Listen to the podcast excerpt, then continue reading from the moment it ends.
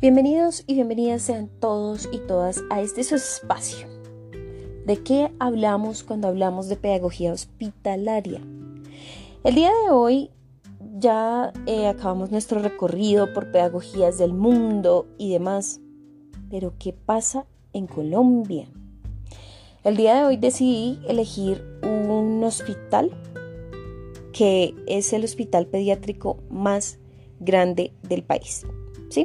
Les estoy hablando de la Fundación Hospital de la Misericordia, que es el OMI, como bien lo conocemos, Fundación Hospital Pediátrico La Misericordia, que queda ubicado hacia el centro sur de la ciudad.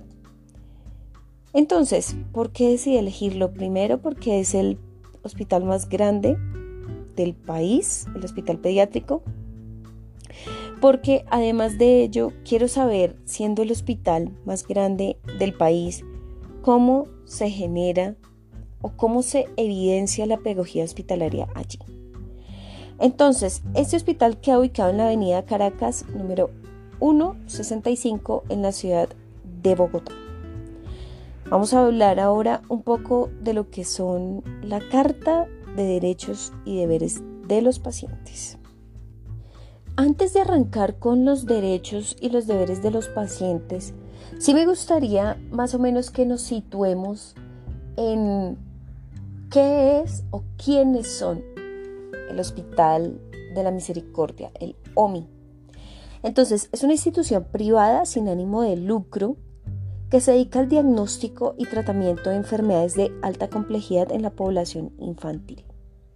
Hace 120 años, el OMI dio inicio a la pediatría en Colombia. Fueron los primeros en ejercer y en enseñar la pediatría. Y hoy en día, como les decía, es el hospital para niños más grande e importante del país. No basta con esto, el OMI tiene la posibilidad de atender todas las especialidades de la pediatría, lo que permite tener equipos interdisciplinarios y esto pues resulta eh, en diagnósticos más acertados y tratamientos integrales para la población infantil paciente de este lugar. Son líderes en diagnóstico y tratamiento de cáncer infantil y además eh, son uno de los hospitales más importantes en neurociencia, es decir, en neurología pediátrica. Esto claramente toda esta especialización y todas estas cosas se ve evidenciado en la Carta de Derechos y Deberes de los Pacientes. A continuación les voy a dar grosísimo modo lo que son los derechos y los deberes para hacer como un pequeño análisis.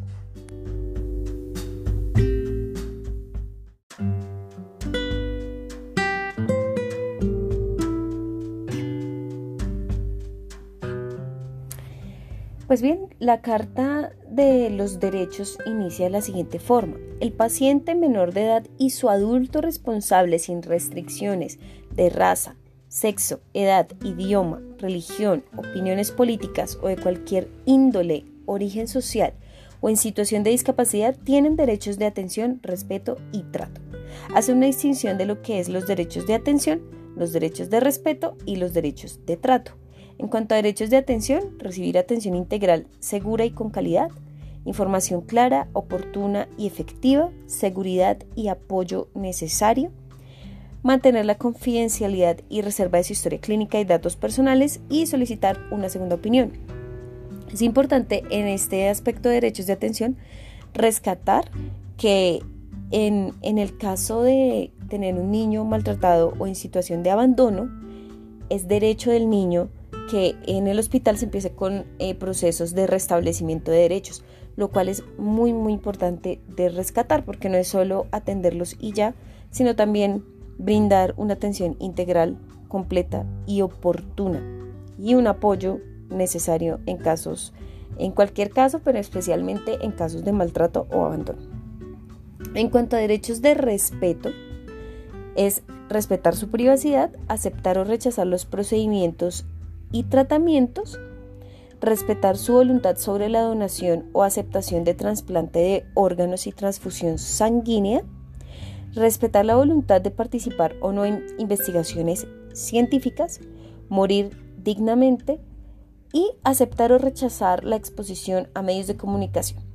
Hay un par de claridades que me gustaría hacer en este caso y es que, digamos en cuanto a aceptar o rechazar procedimientos y aceptar o rechazar donación o trasplante o transfusión sanguínea, el hospital hace la salvedad que si en, en casos extremos y urgentes donde es un riesgo vital no hacer alguno de estos procedimientos, el OMI eh, tiene como una autonomía para realizarlo. ¿Por qué? Porque primero está la Carta Internacional de los Derechos de los Niños y las Niñas. Entonces, en esta Carta de Derechos siempre va a primar la vida. Por lo que eh, si no prima la vida, entonces ahí sí, digamos como que hay la, concertación frente a este tipo de procedimientos. Pero si la vida está en riesgo, eh, entonces no requieren consentimiento informado y lo tienen pues aquí establecido dentro de las, dentro de las normativas, lo cual pues es muy importante eh, porque ya sabemos que digamos hay ciertas preferencias muchas veces eh, religiosas que priman eh, voluntades mm, digamos más espirituales que, que primar en este caso la salud. Pero entonces el hospital adquiere cierta autonomía si está en riesgo la vida del paciente y pues toma ahí la, la mm, determinación de así hacerlo, es decir, de poner por encima la vida que alguna otra preferencia. Y en cuanto a derechos de trato, entonces contar con un trato digno y humano, conocer el equipo de salud tratante, estar acompañado permanentemente de un cuidador responsable mayor de edad, tener la posibilidad de contar con actividades lúdicas y de recreación y conocer las normas de OMI y los canales de comunicación. Aquí me parece importante que eh, se respetan las creencias, costumbres o cualquier, eh, digamos, mm, preferencia en cuanto a culto religioso y además están en el derecho de recibir un apoyo espiritual o moral según eh, el, el culto que profesen. Y por otro lado, es importante que dentro de los derechos está la posibilidad de contar con actividades lúdicas y de recreación. Esto es muy importante para la salud emocional del paciente que se encuentra pues internado y aquí lo vemos que está contemplado dentro de la Carta de Derechos propiamente del Hospital de la Misericordia.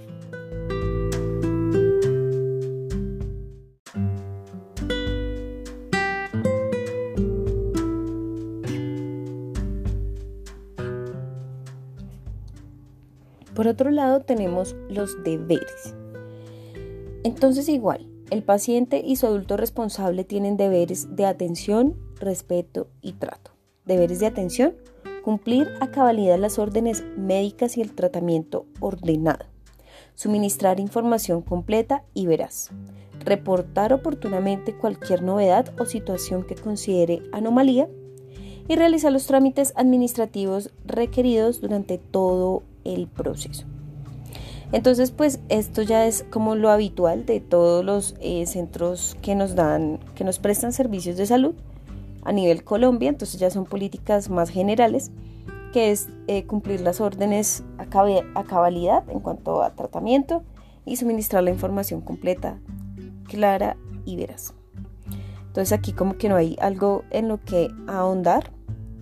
Entonces eh, voy a ir a lo de deberes de respeto y trato. Tratar con respeto y cordialidad, cuidar las instalaciones y objetos entregados por OMI, respetar las normas, políticas y procedimientos establecidos y utilizar adecuadamente los canales de comunicación establecidos en la Fundación Hospital de la Misericordia. Entonces, digamos que en cuanto a deberes, pues no hay mucho sobre lo que ahondar más allá de eh, tener un sentido de pertenencia también con, el, con las instalaciones físicas de este hospital pediátrico, pero no hay como mucho en lo que se pueda realmente ahondar.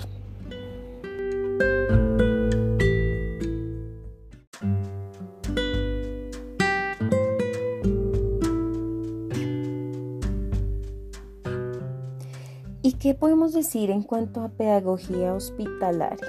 Al ser un hospital pediátrico también está contemplada la enseñanza dentro de este contexto hospitalario. Em, digamos, lo que se hace es que se toman los intereses de los niños y las niñas, se planean y se implementan actividades pues, a desarrollar y pues se hace un proceso de análisis, reflexión, todas estas cosas para a través de una mm, unión realmente entre docente, eh, paciente o estudiante paciente y pues obviamente la atención en salud, se busca brindar un contexto o bueno, una formación integral en niños y niñas. Digamos que el hospital eh, o la, las prácticas de pedagogía hospitalaria en el OMI son unas de las más conocidas puesto que eh, realmente hay lugares adaptados de alguna manera a brindar clases, a hacer este trabajo pedagógico em, y pues también como a poder brindar una linealidad y una continuidad a los procesos educativos de niños, niñas y jóvenes que se encuentran internados en el, en el OMI. Entonces, es bastante interesante saber que también dentro de estas prácticas pedagógicas se encuentra la lúdica y la recreación, puesto que está contemplado dentro de uno de los derechos que tiene este lugar, este hospital pediátrico. Entonces, a través de la lúdica y muchos procesos recreativos también se busca dar continuidad a contenidos curriculares, lo cual pues hace que sea bastante interesante ver que en Colombia existan este tipo de prácticas.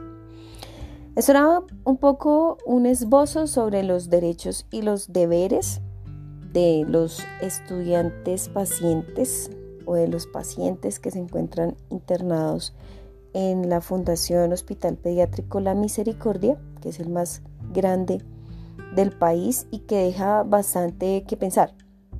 En mi caso, eh, pues veo que está contemplada la lúdica y la, la, recreación, pero no veo que esté contemplado el derecho a la educación dentro de este lugar, lo cual pues me deja harto que o bastante que reflexionar.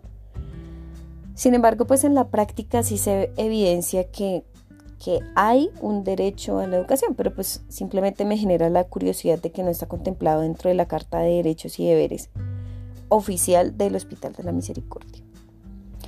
Con esta reflexión los dejo pensando un poco en los derechos y los deberes de los niños, niñas y adolescentes que se encuentran internados en este lugar de la ciudad de Bogotá y el más importante a nivel pediátrico del país.